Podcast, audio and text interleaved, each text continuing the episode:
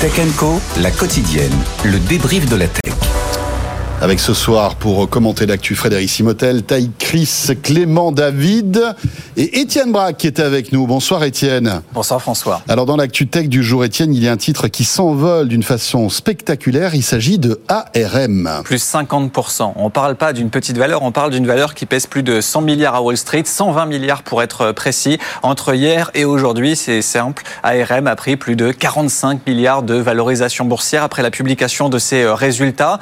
Comme Nvidia Nvidia, comme euh, des acteurs euh, comme euh, Intel ou Qualcomm, eh bien, vous avez ARM qui a trouvé la potion magique pour faire de l'intelligence artificielle une croissance exceptionnelle, nous dit le groupe pour cette année et même à court terme, hein, mm. puisque pour le premier trimestre, eh bien, le groupe prévoit un bénéfice par action compris entre 28 et 32 centimes. Alors c'est assez technique, mais c'est juste pour vous dire que les analystes, le consensus s'attendait à 21 centimes. Ça montre quand même comment, eh bien, le groupe a réussi à surprendre les attentes aujourd'hui. ARM, c'est une valeur assez nouvelle en bourse, hein, puisque le titre a été introduit en septembre à Wall Street. C'est un acteur britannique hein, qui n'a pas choisi de s'introduire en Europe, mais aux États-Unis, car il estimait que le marché était porteur. À l'origine de cette introduction euh, en bourse, on retrouve SoftBank qui a mis seulement 10% du capital en bourse. C'est ce qui explique aussi que le titre prend 50%, parce que forcément, il n'y a que 10% des actions euh, qui sont disponibles sur le marché. Pas beaucoup de vendeurs, beaucoup d'acheteurs euh, en même temps. Donc le titre prend un peu plus de 50% ce soir. Grâce à cette introduction en bourse, vous avez un groupe qui avait levé plus de 4,8 milliards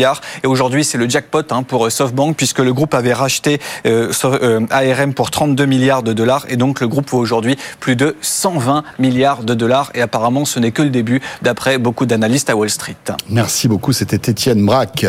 Un petit commentaire sur cette valorisation qui explose. Bah, 45, Étienne Braque vient de le dire, 45 milliards de dollars de, gains en valorisation. tiens, en 2020, Nvidia propose de racheter ARM pour 40 milliards de dollars refus des autorités, enfin refus.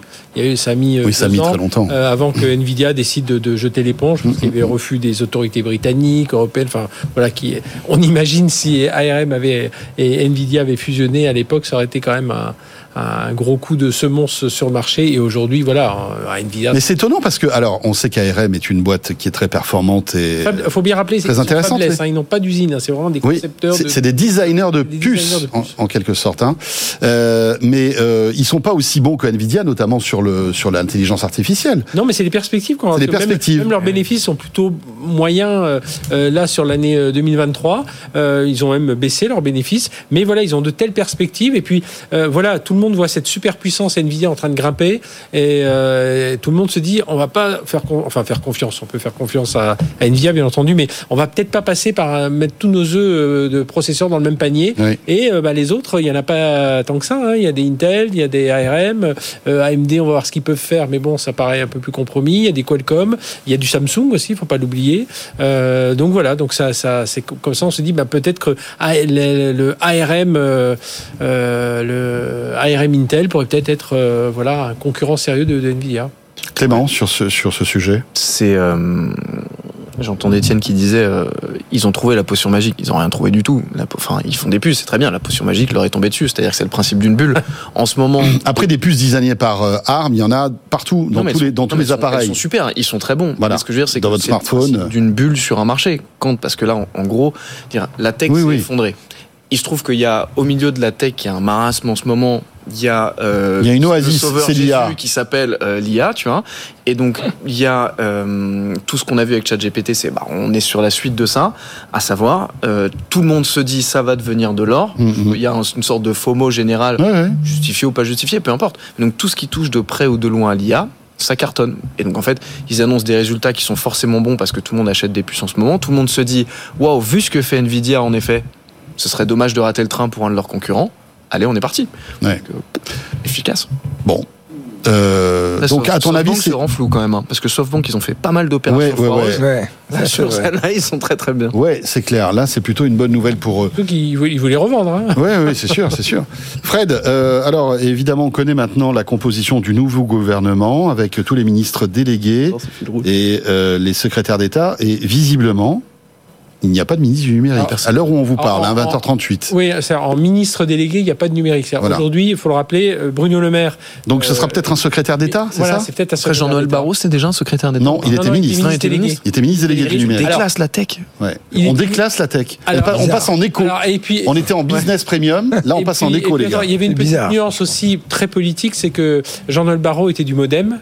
Oui. Et donc nommer euh, quelqu'un du MoDem ministre, même si c'est ministre délégué, il avait quand même ce titre de ministre avec l'étiquette Ouais, MoDem. Donc ça, voilà, ça a atténué un Donc, peu. t'as ministre euh, d'État, ministre, ministre délégué, secrétaire d'État. Voilà, et, et ministre. Mais le, le fait d'avoir un quelqu'un du MoDem ministre, voilà, ça, Ouais, ça ça- permettait d'avoir. Maintenant, Bah. il y a une cassure politique un peu à FIBO, enfin, il doit dire mieux que nous sur le plateau de BFM TV. Mais attends, on peut Et donc Jean-Noël Barrot, qui était notre ancien ministre du numérique, est maintenant sur l'Europe, Ouais. chargé Donc- de l'Europe. Donc on aura sans doute un secrétaire d'État au numérique, Ah, dans son portefeuille. à mon avis.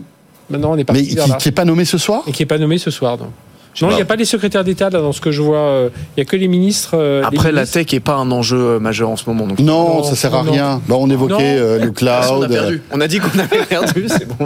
Bah, Gabriel Attal, dans son ministre, dans- alors je sais, on a déjà parlé avec François tout à l'heure, mais dans son discours d'ouverture, 1h20 hein, quand même. Euh, alors, certes, beaucoup insisté sur l'agriculture, parce qu'on était en plein dans la crise avec les, agric- les agriculteurs. Euh, on n'a pas cité euh, une seule fois le mot numérique, une seule fois le mot intelligence artificielle. Génial. On aurait pu le dire au moins dans un petit paragraphe. Après, c'est un discours de politique générale. Oui, on peut se dire que mais ça veut tu t'adresses, que- tu t'adresses vraiment à, à tous les Français. C'est pas un sujet facile, mais, mais une on va dire. là qui se confirme quand même. Oui, euh, oui, Oui, oui. mais t'as- quand tu as Xi Jinping qui fait son discours de politique générale, Oui, bah oui. euh, dans, les, dans les 15 premières secondes, il a déjà prononcé numérique, intelligence artificielle et euh, nation du futur. c'est vrai que c'est étrange. Nous, on est en train de. Voilà. Enfin, bon. Bon, C'est très étrange. Taïg, triste ou pas? Enfin, Écoute. triste, déçu, triste. Il faut pas exagérer, mais déçu. Bah, un, un peu, c'est-à-dire que je, je, je trouve qu'il y a vraiment des, des, euh, des, des changements à faire. D'une façon générale, je suis un peu frustré qu'on n'arrive pas à créer plus de géants, que qu'on n'arrive pas vraiment à combattre, euh, combattre au même niveau les, des pays bah, comme les États-Unis ou la Chine.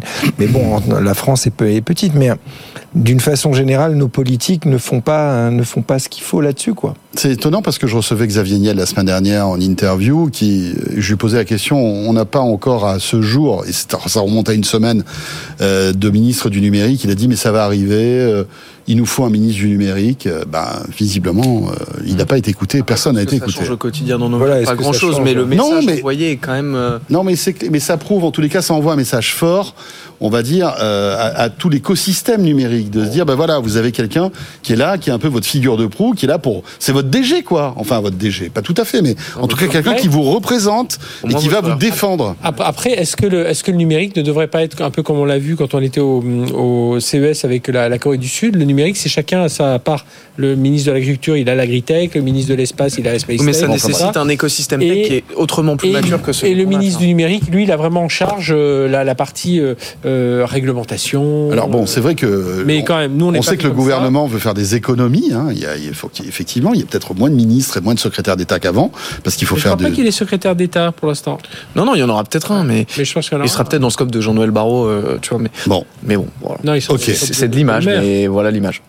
Bon, je vous sors mon iPhone pliant ou pas? Ouais, parce que tu avais promis des bonnes nouvelles et tu Mais repètes non, la mais, soirée. mais- mais non, mais c'est vous. Je suis désolé. euh, attendez, on suit. persuadé que le retard de Taïris était était euh, était lié parce que était c'était notre futur euh, ministre du numérique. Mais je l'ai, mais attendez, bougez pas. On a fait, on, tu sais qu'on a fait ce joke, on s'est dit, il arrive en retard parce que ça va être le futur ministre du numérique. Bah, J'ai plein d'appels en absence, hein, c'est sûr. C'est peut-être. On a fait ce joke. On est à ce niveau de franglais maintenant de. Oui, c'est ça. Ah bah oui, C'est- oh, c'est terrible.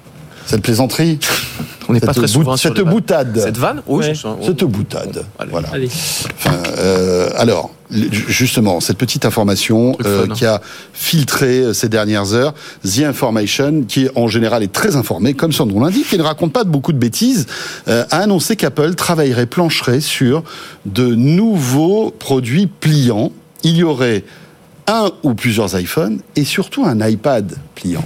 Euh, et c'est vrai que finalement, on en a parlé une fois. On, on se disait, enfin moi j'y crois. hein, je pense que Apple va pas va pas ils pouvoir modèle, y ouais. échapper parce qu'on voit que Samsung commence à accélérer. On voit que même certains acteurs chinois s'y mettent au pliant. Hein. Honor vient de sortir un appareil incroyable d'une finesse. En fait, on a l'impression d'ouvrir un portefeuille et c'est un téléphone qui s'ouvre avec un immense écran, quoi. Donc, je vois pas pourquoi Apple ne passerait pas à ce form factor. Euh, franchement, moi, j'attendrai ça avec beaucoup d'intérêt. Euh, Taïg, Je suis très curieux de voir s'ils vont arriver à, à- à retourner la table une fois de plus. C'est-à-dire, on le voit par exemple sur les lunettes connectées, elles existaient depuis bien longtemps, etc. Et le, le produit d'Apple est vraiment des années-lumière de. t'as pas testé encore le Vision Pro Je l'ai pas testé, mais Toi non en tout plus cas, j'ai regardé Non, mais on beaucoup peut de pas mettre en vidéos. fond la photo de Fred avec euh, Non, on, casque. on peut On faire pas projeter là. Je sais Non, pas euh, si on peut, mais c'est vrai qu'il est très beau. hein. C'est magnifique. Non, moi, ce que je conseille à tout le monde, c'est de regarder le replay de mardi soir de Tech Co. Alors, pas maintenant, Ouais, hein, tout à l'heure. Et, et on voit, euh, on filme à l'intérieur. maintenant, Non, mais c'est hyper intéressant. On, on fait, bah Restez oui. avec nous pour ça. Oui, Ah ouais, ouais. attendez, pas maintenant parce que. On, on voit euh, il y, a- une prouesse de nos, nos- nos techniciens ici. Et On, on voit l'intérieur du. Ah, c'est pas mal. euh, Ouais, du- on voit ce que, en fait, on voit à la télé ce que voit C'est la première Nicolas Lelouch, qui est notre journaliste qui est allé aux États-Unis, qui a acheté le masque. On voit ce qu'il voit et c'est impressionnant. Et c'est super bien fait. Je vous conseille d'aller voir parce que là, on comprend bien euh, le, le- le masque. Quoi. Ouais, c'était mardi, donc le replay de Tech Co mardi. On fait une heure et quart là-dessus. Mais pas on, vous, attendez. on vous explique tout. Allez Pas tout de suite, s'il vous plaît. Attendez 21h30 et après vous pourrez y aller. Il n'y a pas de souci. Donc cet iPhone pliant, euh, Apple en, en plus là défriche pas le terrain. hein. Ils attendent que Samsung euh, euh, avance et puis Mhm. ils sentent là que la technologie. Alors ça serait pas pour tout de suite, ça serait pour 2026. Ah ouais. hein, ouais.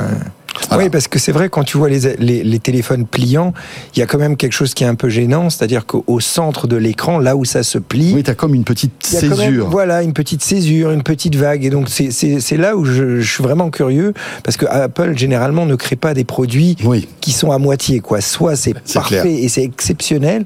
Donc, est-ce qu'ils vont arriver? Ce qu'ils ont inventé, tu vois, sur, la- la- sur les lunettes connectées, euh, ils ont, je crois, 5000 brevets ou un truc délirant comme ça. Donc, peut-être là-dessus, ils ont déposé plein de brevets aussi. Donc, je suis très, très curieux. Clément. Et Ouais, on va voir. Je crois que la première Fred. rumeur, c'était euh, 2017, la première fois qu'on en a parlé, parce que justement, il y avait des brevets qui sortaient, machin. Après, c'est vrai qu'ils arrivent sur un marché qui est mature, un peu comme les lunettes. 2019, je crois, le premier Razor. Ou... Après, ce qui est intéressant, c'est que ça voudrait dire qu'ils se positionnent sur un marché qui, aujourd'hui, a pas euh, non plus euh, remporté un suffrage incroyable. C'est-à-dire que moi, j'en ai croisé un dans la vraie vie pour la première fois il y a deux semaines. J'étais au festival d'Angoulême. Et il y a un dessinateur qui m'a dit attends je te montre ce que je fais il sort son il déplie son truc je me dis ah bah ça y est j'en ai croisé un le Pokémon mais sinon c'est pas encore t'as pas créé une habitude chez l'utilisateur qui rend ce truc fondamental ce qui je pense que le vrai move c'est moi aussi je fais du franglais la vraie démarche euh, pour Apple je pense que c'est le côté en fait il y a tellement de technologies qui vont arriver derrière parce que là t'as les écrans pliants mais après les écrans que tu peux enrouler que tu sors que tu etc les écrans flexibles en fait que t'es obligé de te positionner sur le marché si tu veux pas rater les vagues qu'il va y avoir derrière. Donc je pense qu'ils vont sortir comme tu dis un truc parfait nickel dans 3 ans 2-3 ans qui sera euh, inspirant qui sera un peu le vaisseau amiral mais que surtout derrière ça leur permet de travailler sur des brevets côté télévision côté écran vraiment très flexible que dont de toute façon ils auront besoin en 2030-2035 Mais un truc qui est sûr, ce qui risque de se passer, c'est-à-dire que s'ils arrivent à le faire bien, c'est que plus personne dans notre entourage aura un téléphone non pliant.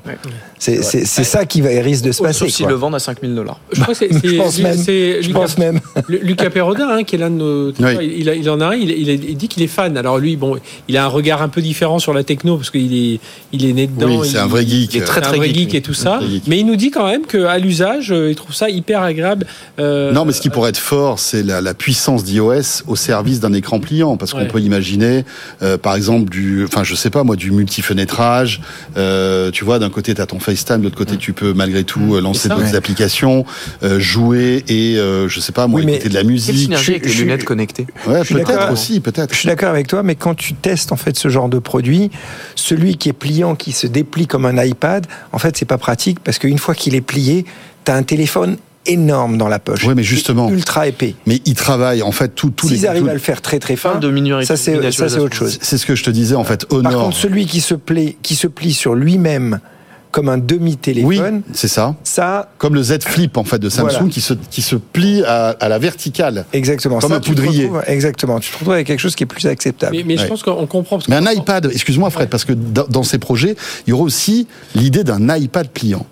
Et, et, et, là, on rejoindrait un petit peu toute cette nouvelle gamme de produits. Vous savez, les PC pliants avec des écrans euh, qui, euh, qui, qui, permettent euh, d'avoir d'un coup un, un, écran de 17 pouces. Euh, voilà, vous pouvez vous regarder un film sur un petit PC portable, mmh. etc. Donc il y a, y a, ça aussi. Je trouve que c'est assez intéressant. Et Apple prendrait peut-être moins de risques en sortant un iPad pliant qui renouvellerait, renouvellerait un peu une gamme qui commence un peu à tout sauter, quoi. Parce que ouais, l'iPad, ça commence vraiment à être pas une, une gamme très très importante chez Apple. Et ça pourrait rebooster un petit peu les ventes et, et refaire rêver, quoi. Je sais pas parce que l'iPad, enfin, en, en, produit, euh, en produit d'Apple, ce serait très chouette. Mais l'iPad a quand même commencé à mourir parce qu'il a jamais trop trouvé sa place, en tout cas ces dernières années, entre des téléphones très performants et puis des ordinateurs qu'il n'arrivait pas à remplacer complètement. C'est-à-dire que je, je, connais personne qui soit dit, et moi j'en avais un, qui soit dit, ah j'ai plus besoin d'ordi, j'ai mon iPad. Donc en mmh. fait, euh, je sais pas si c'est le marché le plus, euh, le plus facile pour recréer une habitude chez l'utilisateur. À voir.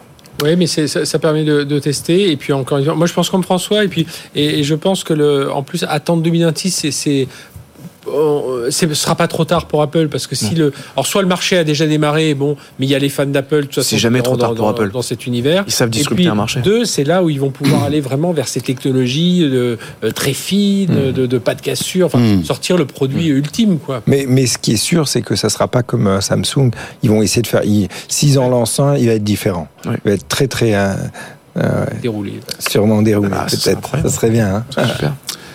Marina Ferrari secrétaire, secrétaire d'État. d'État au numérique. Donc secrétaire d'État. Voilà. Ah, okay. Elle vient d'être connais, nommée. Tu connais son background un peu son, euh, son Non, euh, député MoDem, voilà, qui succède à Jean-Noël Barrot. Euh, elle n'est pas ministre déléguée. Hein. Donc ouais. secrétaire d'État, donc c'est ce qu'on disait, hein, on rétrograde un peu dans la, dans, dans les, les, trois classes des avions. Hein.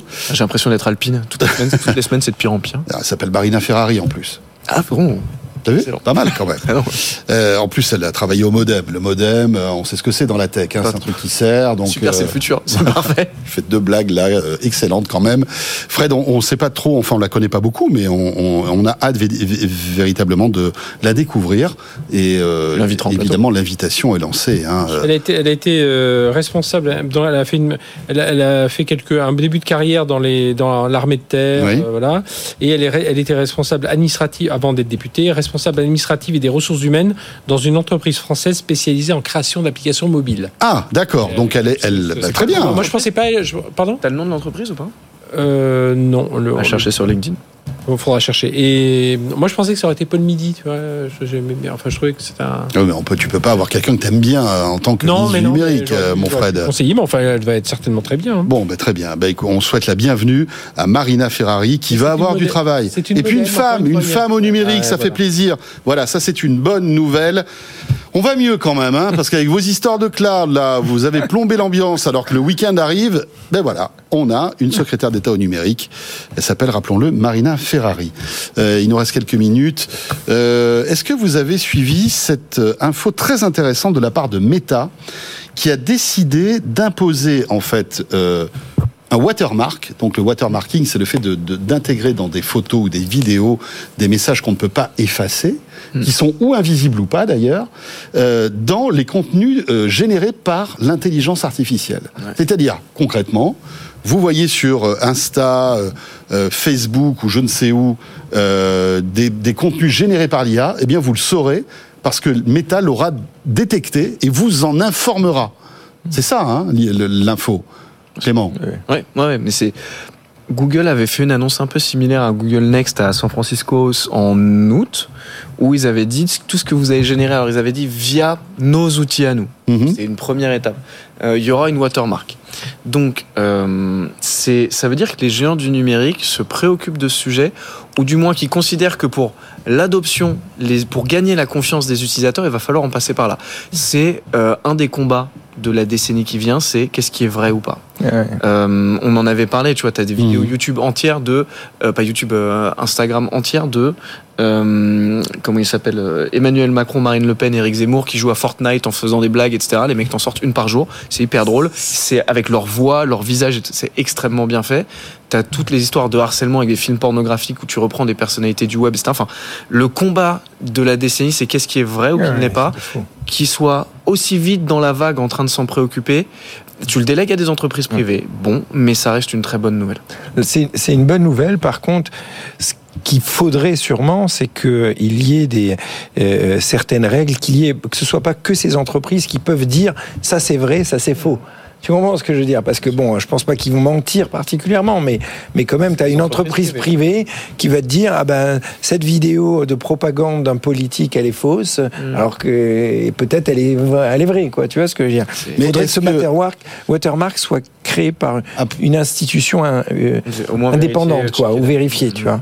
Après, est-ce que, euh, franchement, euh, ça va pas être euh, piraté tout ça, en fait? C'est ça le problème. Il y a des pistes intéressantes sur la blockchain, par exemple.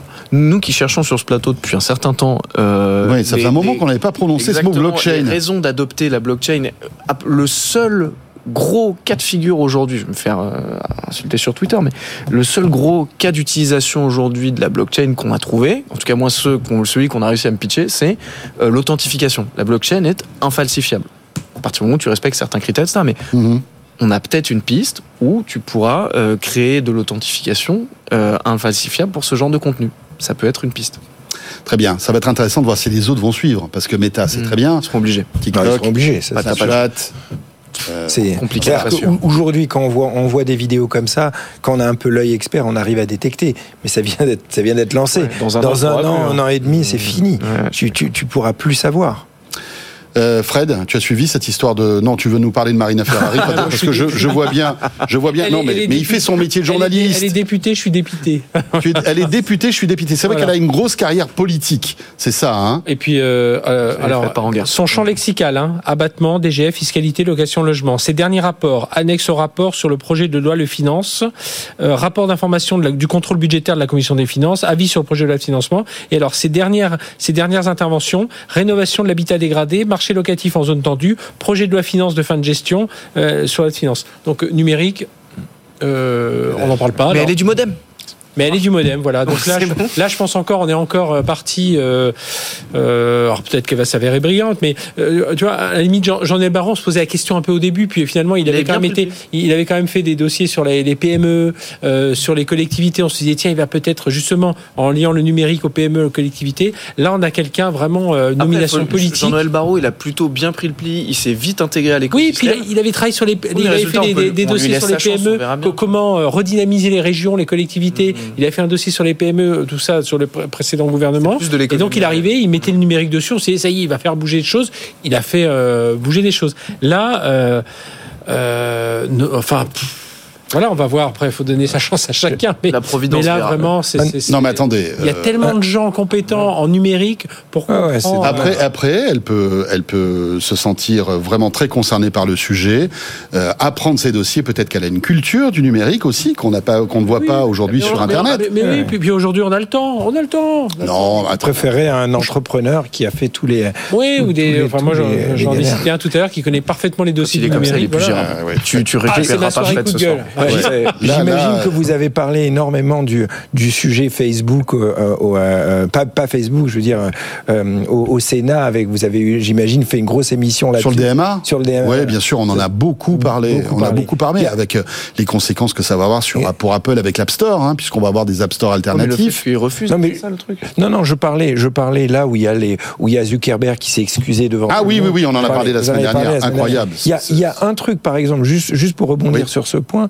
30 où je- secondes. 30 secondes où j'étais vraiment triste qu'il y a il y a personne qui a soulevé le débat à tous ces réseaux sociaux à leur dire mais pourquoi vous ne mettez pas une vraie pièce d'identité de contrôle comme des, des comme des banques en ligne tu vois ce que je veux dire? Parce qu'ils se plaignaient qu'il y avait tellement de jeunes qui KYC. utilisaient des KYC vraiment Mhm. vraiment stricts et c'est quand même hallucinant moi ça m'a halluciné euh, euh, que, que que personne leur a Ouais. imposé ça Eh bien voilà, ce sera le mot de la fin. En tous les cas, on a vécu pas mal d'informations hein, et oui, on souhaite, euh, là, malgré tout, oui, alors Fred est un peu énervé, mais on souhaite la bienvenue à, Mar- à Marina Ferrari, qui sera la bienvenue dans Tech Co, bien sûr, Ah oui, oui, pour bien sûr. euh, nous présenter son Plan. son plan euh, va avoir envie de venir, numérique. Pas du tout, non, non, non, franchement, franchement, euh, au-delà au-delà de ça, sans, sans plaisanter, hein, elle, elle est la bienvenue, on sera bien sûr. très honoré, très heureux de la recevoir. Euh, merci Fred. Merci. On est rendez-vous la semaine prochaine. Voilà, j'aime pas quand il, quand il bouge comme ça son stylo, c'est pas bon signe. Il est énervé là.